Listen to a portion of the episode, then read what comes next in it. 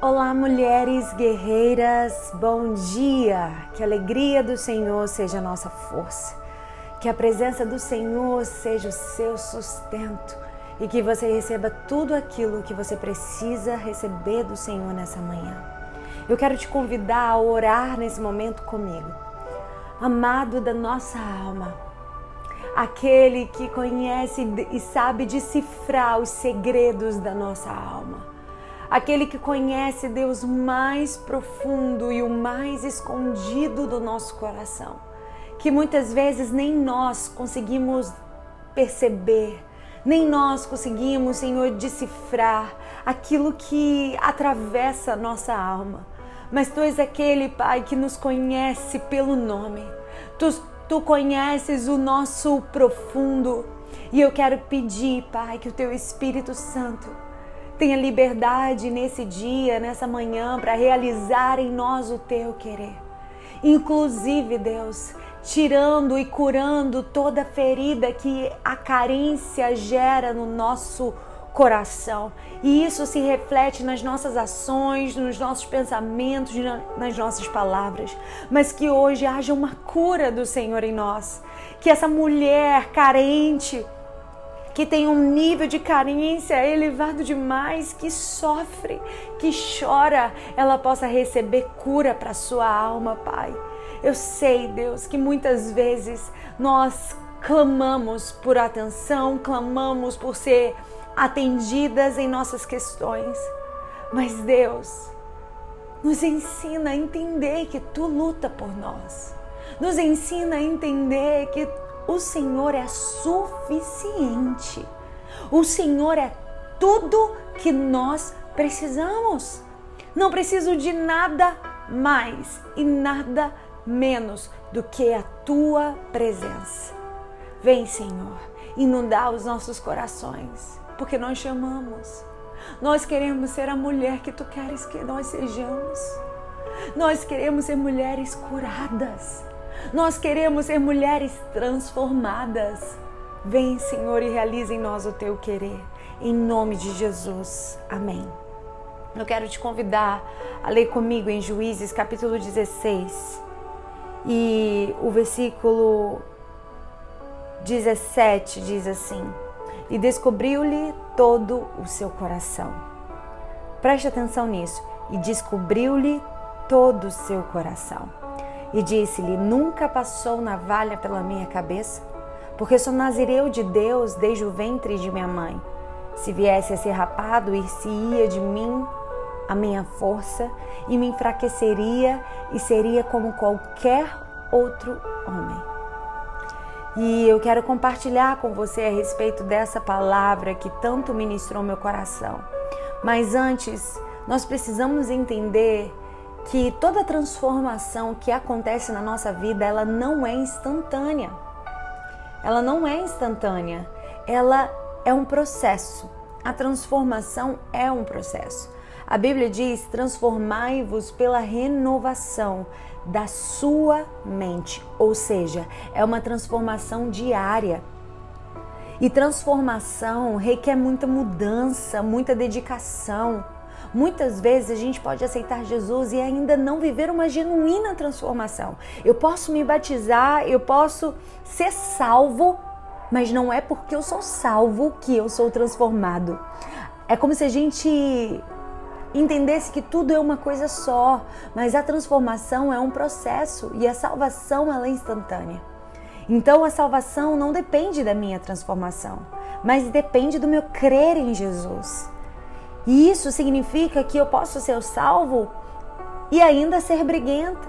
Eu posso ser salva e ainda ser carente. Eu posso ser salva e ainda ser uma péssima mãe, um péssimo pai. Se eu não permitir a transformação, eu não vou mudar. Você pode ser pela salvação espiritualmente vivo, mas ao mesmo tempo emocionalmente frustrado. Sabe? E da mesma forma, nós precisamos entender que toda carência afetiva, ela, toda carência que a gente carrega dentro de nós, ela representa uma falta, uma necessidade emocional, uma necessidade afetiva ou sentimental. Então, todo mundo tem um nível de carência, todo mundo tem algum tipo de carência. Mas quando essa carência entra em um nível muito alto, nós começamos a perceber os sintomas dessa carência na nossa vida. E são inúmeros sintomas que a gente pode destacar na carência.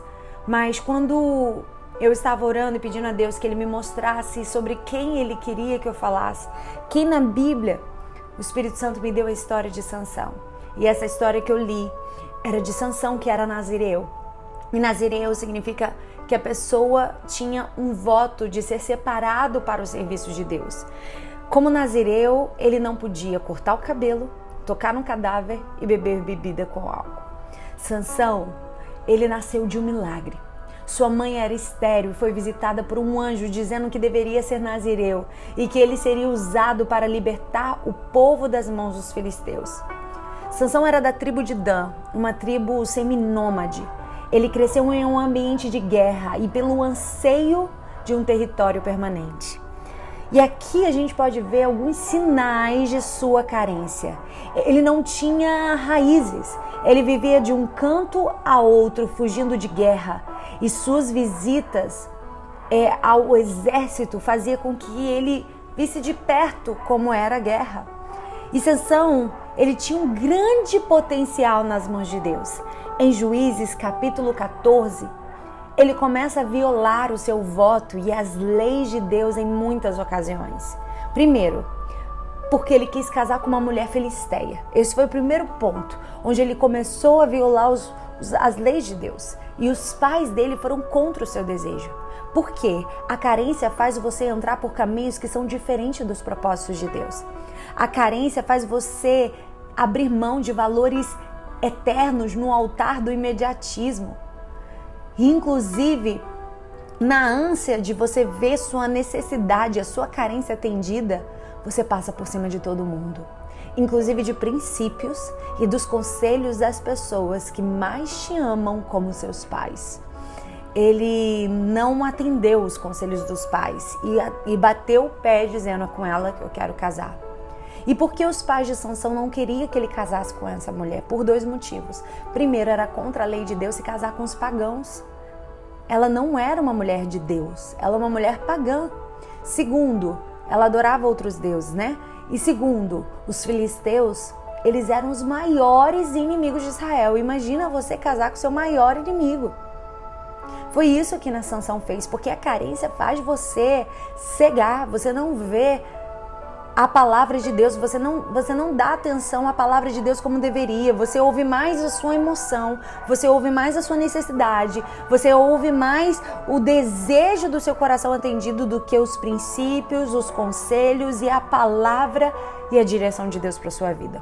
E o segundo ponto de Sansão é que como nazireu, ele não poderia tocar no cadáver, e ele tocou no cadáver do leão que ele tinha matado. Ele quebrou o seu voto. Carente que não é curado, deixa suas emoções e seus desejos falarem mais alto que o seu voto e o propósito que estabeleceu com Deus. Quando falamos de comida, sabe? Que ele viu ali o mel na, naquele cadáver, falamos de algo aromático. Não é o seu corpo que saboreia uma comida, o seu corpo apenas extrai os nutrientes necessários, mas é o seu paladar que está diretamente conectado à sua alma. Quando você come chocolate e é saboroso, é a sua alma que gosta disso. É sua alma, é sua alma que, que saboreia uma pizza. E quando falamos de alma, falamos de emoções. E exatamente aí que, quando nós somos dominados pelas nossas emoções, que nós violamos o nosso voto. Quando somos dominados pelos nossos desejos da, da alma, nós violamos o propósito que Deus tem para nossa vida. Então, cuidado com as necessidades da sua alma. E o terceiro ponto, que na festa do casamento ele fez um enigma. E isso para mim foi muito, muito forte é, como se fosse. O que, que é esse enigma? Ele fez uma aposta. Juízes 14, do 12 ao 20, conta isso. E uma coisa que eu quero destacar aqui é que o carente, ele ama chamar a atenção para si. Você já viu quando uma pessoa ela sempre tem que tá, ser o centro da conversa? Ou às vezes uma conversa ela tem dificuldade de deixar o outro falar. Ela sempre é o centro das atenções. Então imagina no seu próprio casamento.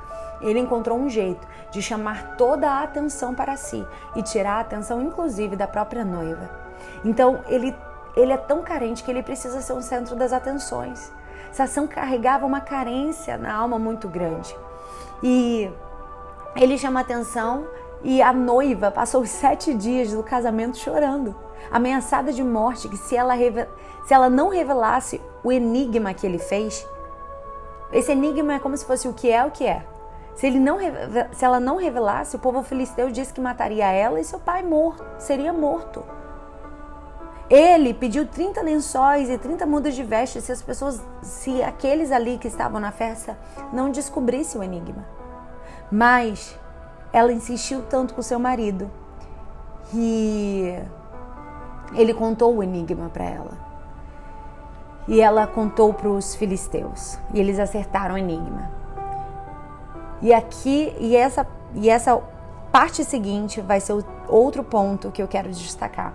Mas antes, falando sobre isso, sobre essa aposta que ele fez, algo o Espírito Santo falou no meu coração. Um carente, ele entra onde não deveria entrar. Ele se envolve com quem não deveria se envolver. Ele participa do que não deveria participar. Quem mandou Sansão fazer a aposta? Quem mandou Sansão perder tempo com aquilo que não era o propósito dele? Cuidado com coisas que fazem você perder tempo com aquilo que não é o propósito de Deus para sua vida. Porque com o propósito de Deus que ele carregava, com a promessa que ele carregava, ele não era para estar tá perdendo tempo com isso. Ele não era para ficar perdendo tempo com apostas e brincadeiras. Ele não era para perder tempo com aquilo que não comunica com o seu propósito. E eu quero te dizer, mulher, pare de ficar perdendo tempo com quem não te edifica. Pare de dar ouvidos a quem é teu inimigo. Você tem que ouvir a Deus. Tem gente que sabe que a pessoa é falsa com você, mas insiste na amizade por causa da companhia. Se rebaixa, não negocia sua paz por coisa pequena.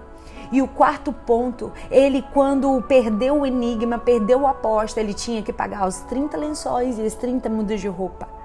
E ele usa o seu dom de forma egoísta.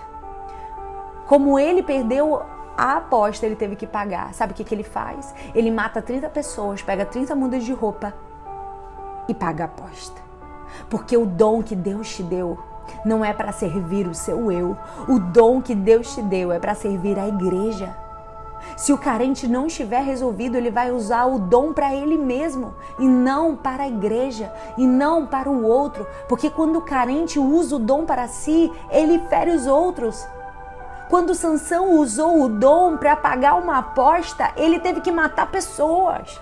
Toda vez que você usar o dom que Deus te deu, o talento que Deus te deu para você e não para a igreja, você vai matar e ferir gente. E tudo que Deus dá para você tem a ver com o outro. Deus investe no indivíduo e não no individualismo. Se Deus ele te colocou num lugar alto é para iluminar todos que estão na casa, não é sobre você, não é sobre seu ministério, é sobre o seu dom em prol da igreja. E o quinto ponto, ele foi enganado no seu primeiro casamento, porque um carente é enganado porque quer Tá na cara que não ia dar certo. A mulher era uma pangão, os pais foram contra. Mas a carência dele ele insistiu. Quando a carência sobrepõe a sua real necessidade, você entra por um caminho de engano. Você não tem necessidade de qualquer pessoa. Você não tem necessidade, ah, eu tô aqui carente, eu preciso de um namorado. Não, você não precisa de um namorado. Não, você não precisa de alguém para suprir sua carência. A sua real necessidade não é essa. A sua real necessidade não é qualquer pessoa. Você precisa de uma pessoa que tenha a bênção dos seus pais. Você precisa de uma pessoa que tenha a bênção dos seus pastores. Você precisa de uma pessoa que tenha a bênção da palavra de Deus. Você precisa andar com pessoas que estão alinhadas com um propósito que Deus tem para sua vida. Porque se você não obedecer esse princípio, você vai entrar por um caminho de engano. Mais cedo ou mais tarde você vai ver que sofreu um engano E quando a sua carência sobrepõe a sua real necessidade, você só faz besteira.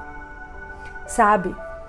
E eu quero destacar esses pontos para te dizer: Deus, Ele quer curar a sua carência. Não apenas suprir, mas Ele quer curar.